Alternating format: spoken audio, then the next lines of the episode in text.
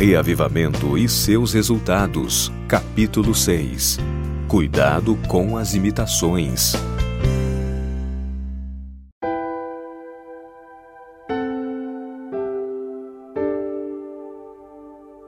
Eis o teste.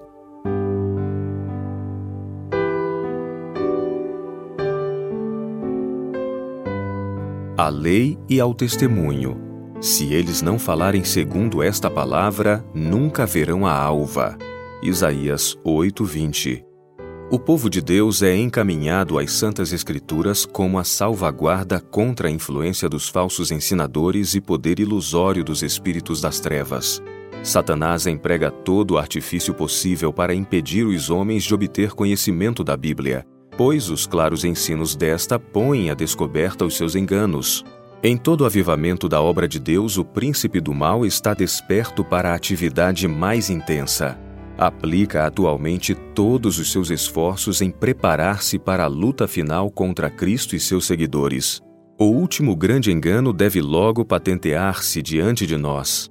O Anticristo vai operar suas obras maravilhosas à nossa vista.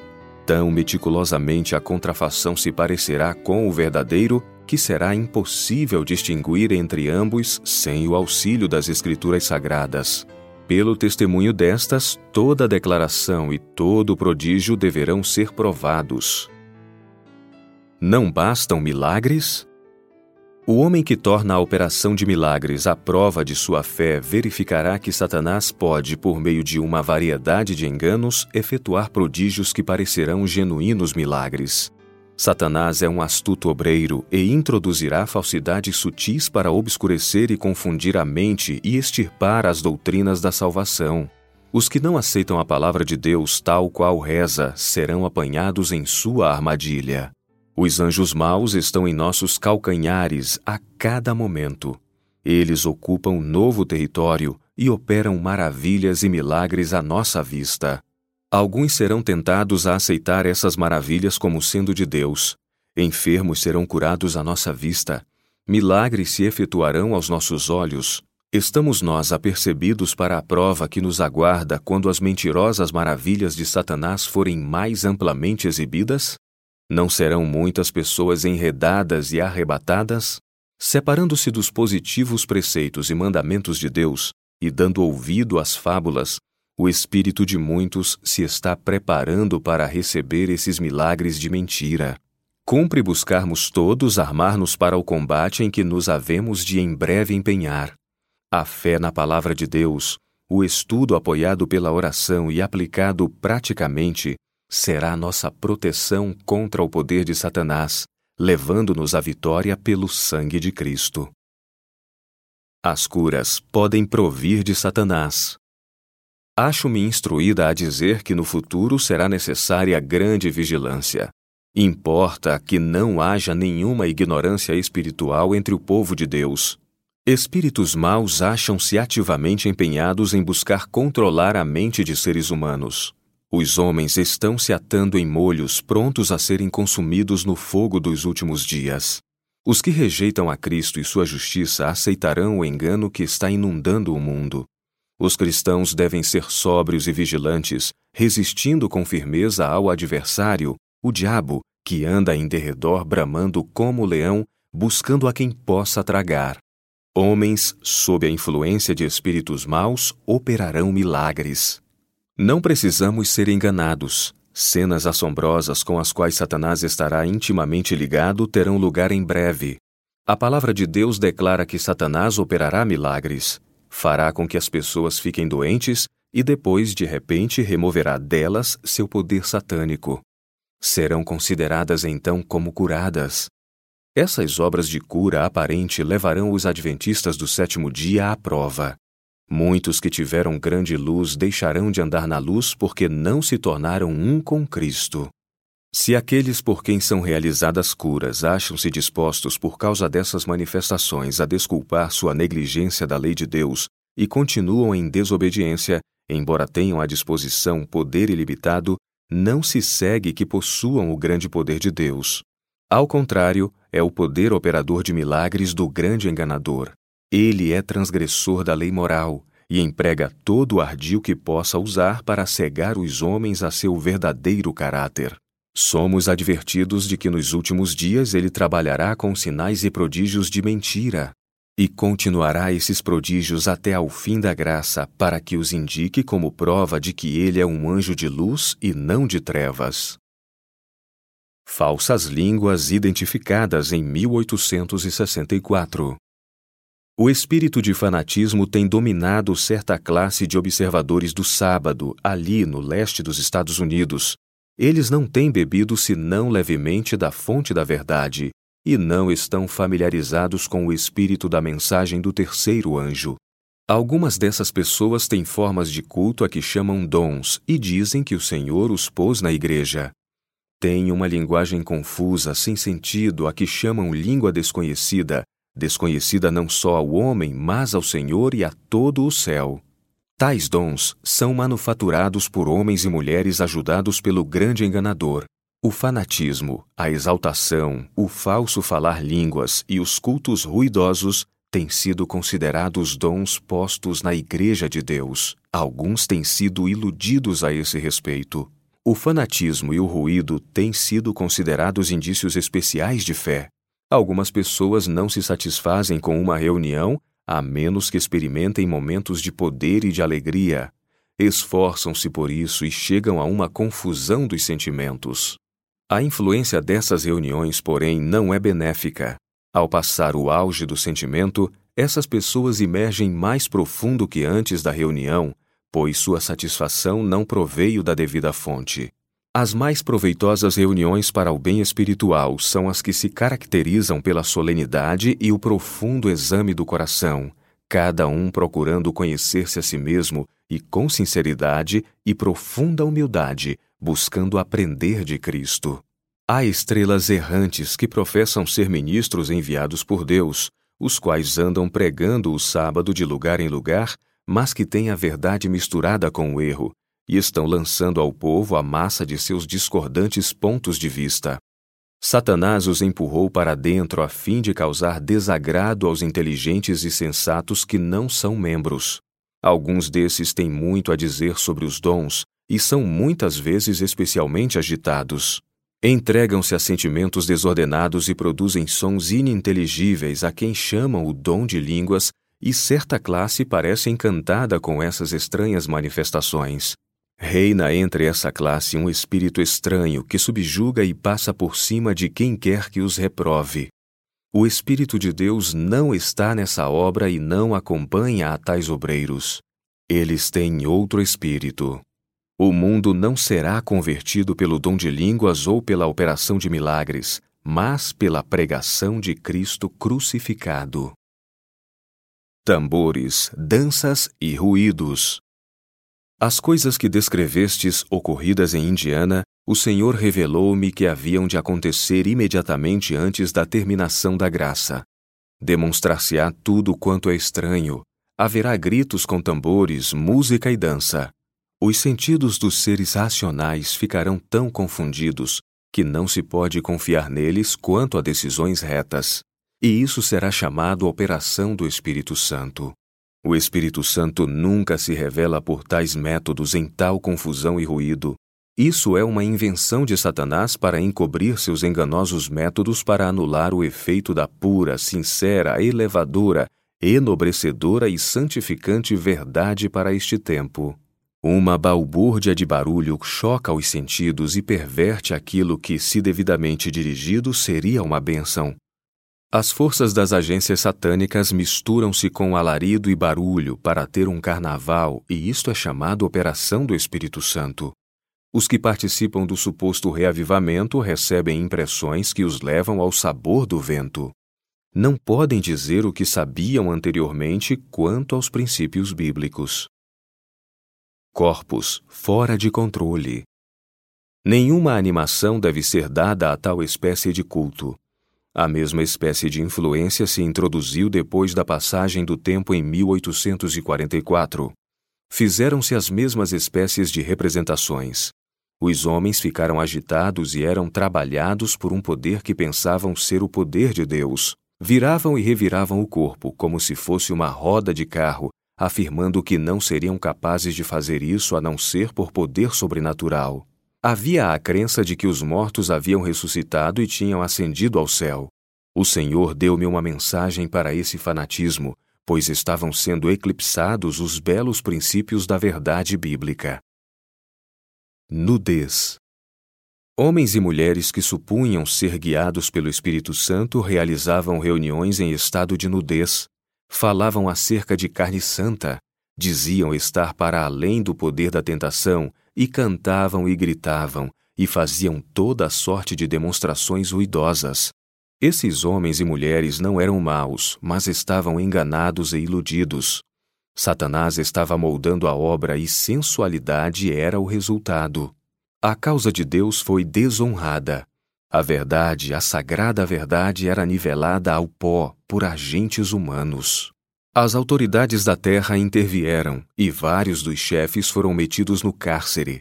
Os que foram assim confinados na prisão chamaram a isso perseguição por amor da verdade, e assim a verdade foi envolta em vestes manchadas pela carne.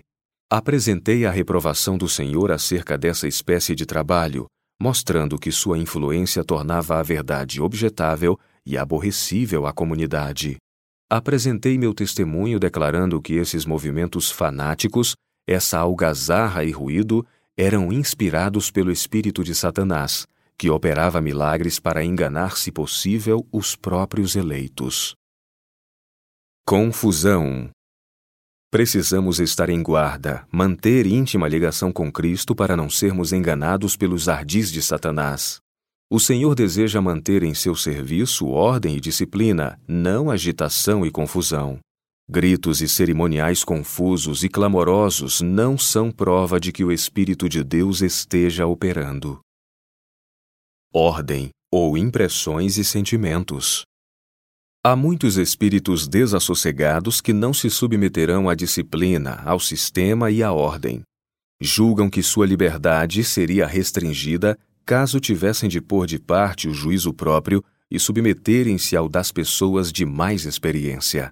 Não haverá progresso na obra de Deus a menos que haja disposição para se submeterem à ordem e expelirem de suas reuniões o espírito negligente e desordenado de fanatismo. As impressões e os sentimentos não são provas seguras de que uma pessoa esteja sendo dirigida pelo Senhor. Se não estivermos apercebidos, Satanás dará sentimentos e impressões. Estes não são guias seguros. Todos se devem familiarizar plenamente com as provas de nossa fé, e a grande preocupação deve ser adornarem sua profissão de fé e produzirem frutos para a glória de Deus. Escravos de Satanás. Por todo lado, busca Satanás seduzir os jovens para o caminho da perdição. E se consegue uma vez levar-lhes os pés para esse caminho, estimula-os avante em sua carreira descendente, levando-os de uma a outra dissipação até que suas vítimas perdem a sensibilidade de consciência, não mais tendo diante dos olhos o temor de Deus. Exercem cada vez menos domínio próprio, ficam habituados ao uso do vinho e do álcool, do fumo e do ópio, e vão de um a outro estágio de desonra são escravos do apetite. O conselho que uma vez respeitavam aprendem a desprezar. Tomam uma atitude orgulhosa e gabam-se de liberdade quando se acham servos da corrupção, do apetite e da licenciosidade. Inspirados pelas drogas. Por algum tempo, ele, um paciente do sanatório de Battle Creek, pensara que estivesse recebendo nova iluminação. Estava muito doente, devendo morrer em breve.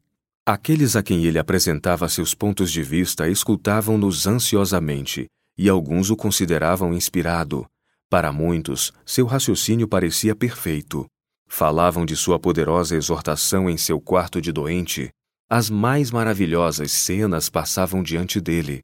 Mas qual era a fonte de sua inspiração? Era a morfina, a ele dada para aliviar-lhe a dor. Panteísmo, Espiritismo e Amor Livre. A teoria que Deus é uma essência que penetra toda a natureza é um dos mais sutis artifícios de Satanás.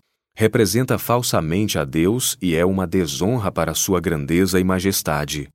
As teorias panteístas não são sustentadas pela palavra de Deus. Satisfazem o coração natural e favorecem a inclinação. A teoria de que Deus é uma essência que penetra toda a natureza é aceita por muitos que professam crer nas Escrituras. Mas, se bem que revestida de belas roupagens, essa teoria é perigosíssimo engano. Ela representa falsamente a Deus, sendo uma desonra para sua grandeza e majestade, e tende, por certo, não somente a extraviar, como a rebaixar os homens. As trevas são o seu elemento, a sensualidade a sua esfera. Seguidas até sua conclusão lógica, essas teorias assolam toda a dispensação cristã. Removem a necessidade da expiação, tornando o homem seu próprio salvador. Vi as consequências desses fantasiosos pontos de vista acerca de Deus na apostasia, espiritualismo e amor livre. A tendência para o amor livre que esses ensinos encerram estava tão disfarçada que a princípio era difícil tornar claro o seu verdadeiro caráter. Até que o Senhor mo apresentou. Eu não sabia como denominá-lo, mas fui instruída a chamá-lo amor espiritual não santificado. Como nos dias dos apóstolos, os homens procuravam destruir a fé nas Escrituras pelas tradições e filosofias, assim hoje, pelos aprazíveis pensamentos da alta crítica, evolução, espiritismo, teosofia e panteísmo, o inimigo da justiça está procurando levar as pessoas para caminhos proibidos. Pelo Espiritismo, multidões são ensinadas a crer que o desejo é a mais alta lei, que licenciosidade é liberdade e que o homem deve prestar contas apenas a si mesmo. Procedimento estranho. A santificação não é uma feliz revoada de sentimento. Não é obra de um instante, mas obra de toda uma vida. Se alguém afirma que o Senhor o santificou e o tornou santo, a prova de sua pretensão a essa bênção se verá nos frutos de mansidão, paciência, longanimidade, veracidade e amor. Se a bênção que receberam os que alegam ser santificados os leva a confiar em alguma emoção e declaram não haver necessidade de examinar as Escrituras para saber a revelada vontade de Deus, então a suposta bênção é falsa, pois leva seu possuidor a dar valor às suas próprias emoções e fantasias não santificadas e fechar ouvidos à voz de Deus em Sua palavra. A agitação nervosa em questões religiosas não é prova de que o Espírito de Deus esteja operando no coração. Lemos acerca de frenéticas contorções do corpo, de gritos e guinchos na obra de Satanás sobre a mente e o corpo de homens. Mas a palavra de Deus não nos oferece exemplo de quaisquer dessas manifestações em relação com aqueles sobre os quais ele derrama seu espírito. É claro que fantasias irritantes, gritos confusos e contorções do corpo são operação do inimigo. Todavia, muitos pensam que a desordem mental, que é intensificada pelo poder de Satanás, seja a garantia de que Deus esteja levando essas pessoas iludidas a agir de maneira tão inconveniente. Todo espírito e tom da Bíblia condena os homens que procedem sem razão ou inteligência. Quando o Espírito de Deus opera no coração, leva o fiel e obediente Filho de Deus a agir de modo que recomende a religião ao bom juízo de homens e mulheres sensatos. Pretensão Disse Cristo: Nem todo o que me diz Senhor, Senhor entrará no reino dos céus, mas aquele que faz a vontade de meu Pai, que está nos céus. Muitos me dirão naquele dia: Senhor, Senhor, não profetizamos nós em teu nome? E em teu nome não expulsamos demônios? E em teu nome não fizemos muitas maravilhas? E então lhes direi abertamente: Nunca vos conheci. Apartai-vos de mim, vós que praticais a iniquidade. Mateus 7, 21 a 23. Estes podem professar ser seguidores de Cristo, mas perderam de vista seu líder. Poderão dizer: Senhor, Senhor, indicando os doentes curados por seu intermédio e outras obras maravilhosas, afirmando que possuem mais do Espírito e poder de Deus do que manifestam os que guardam a sua lei. Mas suas obras são feitas sob supervisão do inimigo da justiça, cujo alvo é iludir as pessoas e destinam-se a afastar da obediência, da verdade e do dever. No futuro próximo haverá manifestações mais assinaladas desse poder operador de milagres, pois dele é dito: e faz grandes sinais, de maneira que até fogo faz descer do céu à terra à vista dos homens. Apocalipse 13, 13. Surpreendemo-nos ao ver tantos dispostos a aceitar essas grandes pretensões como genuína obra do Espírito de Deus, mas os que atentam meramente às obras maravilhosas e são guiados pelo impulso e pelas impressões serão iludidos. Pretensão à santidade.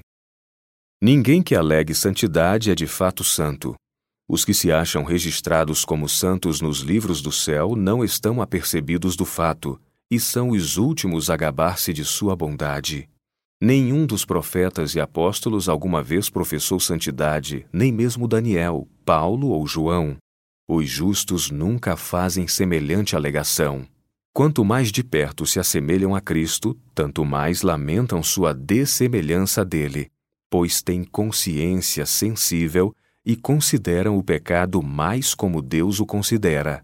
Têm exaltados pontos de vista acerca de Deus e do grande plano de salvação, e seu coração, humilhado por uma intuição de sua própria indignidade, está apercebido da honra de serem considerados membros da família real filhos e filhas do Rei Eterno. Os que amam a lei de Deus não podem se harmonizar no culto ou no espírito com os deliberados transgressores da lei que se enchem de amargura e maldade quando são ensinadas as verdades claramente reveladas da Bíblia. Temos um detector que distingue entre o verdadeiro e o falso. A lei e ao testemunho. Se eles não falarem segundo esta palavra, é porque não têm iluminação.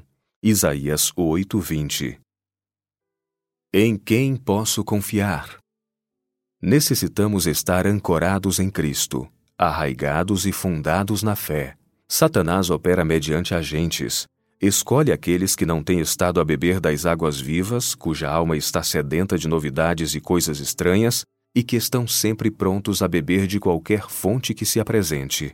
Ouvir-se-ão vozes dizendo: Eis que o Cristo está aqui, ou eis que está ali. Não os devemos crer, porém.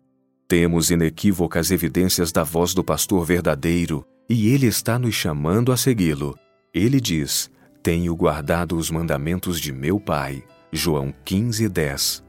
Conduz suas ovelhas em humilde obediência à lei de Deus, mas nunca as anima na transgressão dessa lei.